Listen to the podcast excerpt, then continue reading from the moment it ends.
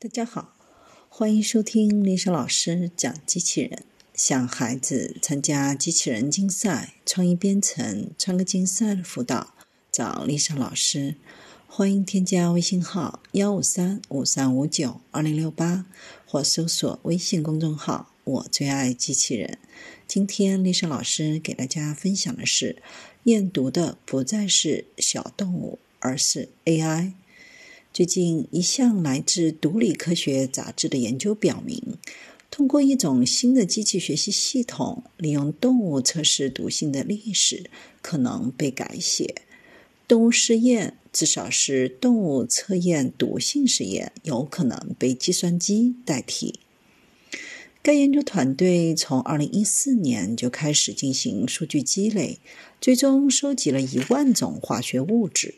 利用 AI 系统对数据库中的化学物质进行八十六万次的测试，绘制了分子结构和特定毒性类型之间以及并未获知的关系，比如其可能对眼睛、皮肤或 DNA 造成的影响。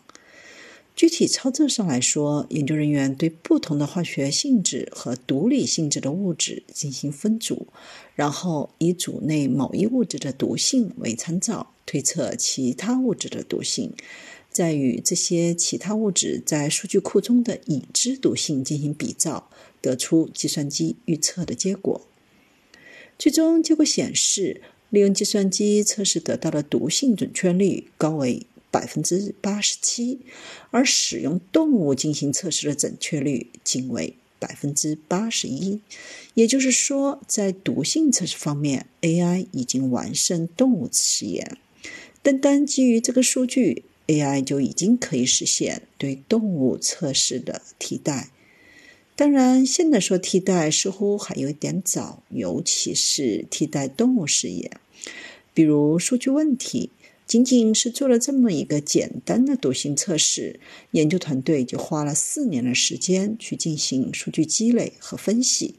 不难想象，如果是做更多种类的毒性测试、难度更高的疾病药物研究，要收集的数据只会更多，不会少。那么，如何建立这么一个庞大的数据库，同时把控建设的时间？有可能会是以十年为单位的工程。另一方面，动物本身也有一些计算机难以比拟的优势。计算机是在已知数据的基础上工作，而动物则可能在实验的过程当中出现一些未知的、可能是意外收获的情况。很多物理和生物科学的发现都是源自一些意外。那么，计算机是否会被固定的程式束缚？是否也有可能发生在动物身上的一些神奇表现呢？可能需要另外设计别的模拟系统。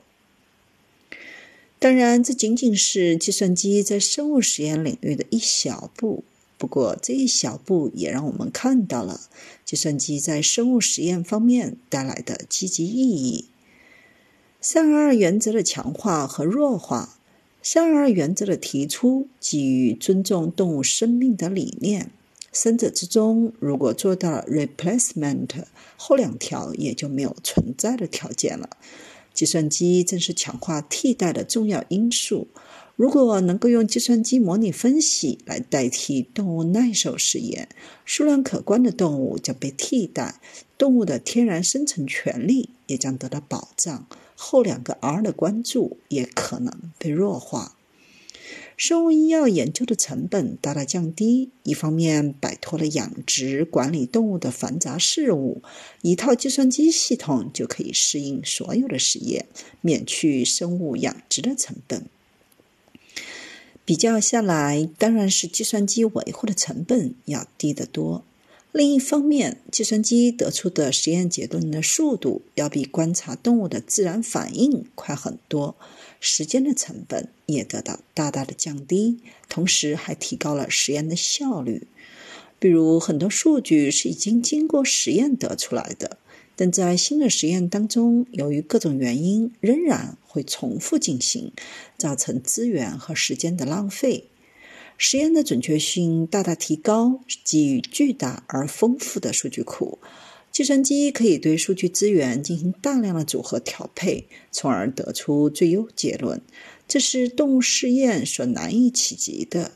以几只小白鼠的反应来作为结果依据，和三万次甚至更多的组合分析作为结果依据，其精确度自然是不能够同日而语的。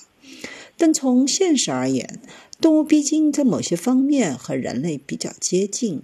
比如，小白鼠被证明和人类有极为相似的基因序列。依照目前的计算机发展水平，还很难对实现完全的技术模拟。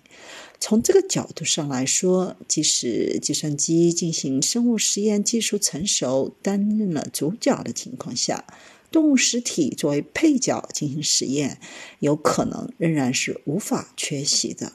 而我们要做的，就是让动物承担更少的牺牲和痛苦，这既是技术进步的必然选择，也是道德伦理。